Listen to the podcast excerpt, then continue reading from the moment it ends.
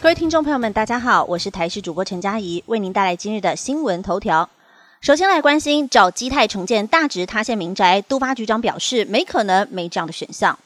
台北市中山区的建案基泰大直因为施工不当，酿成大直街九十四项的房屋倾斜下陷，也使得损林规则、开挖深度、规避结构审查引发讨论。台北市长蒋万安今天表示，要全面检视整个机制和 SOP，而都发局长王玉芬也坦言，损林规则的确是有检讨的空间。另外，预计每一季委托技师工会检查开挖工地。而基泰建设要求住户签合作新建意向书，其中旧建物一平换一平，被指一居心叵测，着眼容积奖励。王玉芬也表示，意向书不具有任何法律效力，都市更新容积奖励是依据相关规定申请来办理。现在是要看建商愿意给住户什么条件，后续也得看住户的意愿。如果住户需要，是否会用公办都更的方式协助重建？至于重建会不会找基泰建设，他表示应该没有这样的选项跟可能性。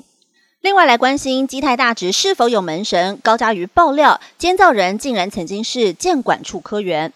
台北市大直的塌陷案进入第三天，建商基泰高层持续神影。民进党立委高嘉瑜今天在脸书爆料，基泰大直的起造、承造、监造都大有问题之外，不但设计监造同一人被质疑是球员兼裁判，而这位监造人建筑师王德生还曾经待过台北市建管处。高嘉瑜要求北市府必须要彻查是否有内神通外鬼的情形。而大直双号住户可取物曝光，内部没有明显龟裂，单号居民想返家却被挡。基泰大直周遭民宅因为崩塌，至今有四百六十四人撤离，无家可归。在今天上午确认安全状况无虞之后，开放双号的住户在消防人员的陪同之下可以返家取物，但单号住户因为未在管制区，仍然被禁止进出。今天一大早，双号住户都是在消防人员协助之下陆续返家。有民众受访时表示，房子内部看起来没有明显龟裂，应该没有大问题。而未来是否会答应配合都更，居民认为是条件问。问题现在如果房子好好的，本来就不用都更，但最后双方条件谈不拢，可能就没办法配合。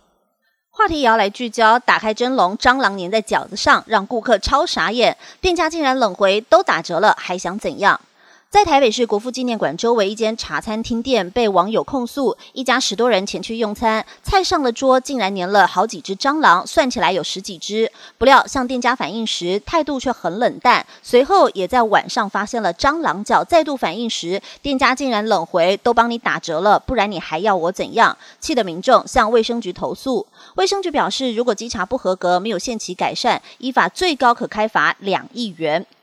天气方面来关心，低压带影响南北天气大不同，中南部大雷雨明起逐渐好转。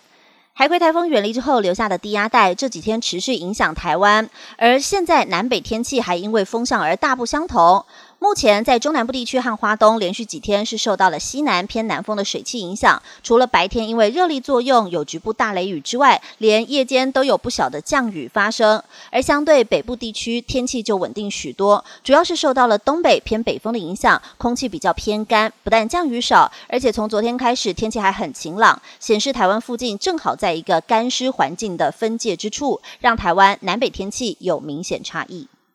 国际消息则是关心摩洛哥六点八强震，死亡人数增加到两千多人，举国哀悼三天。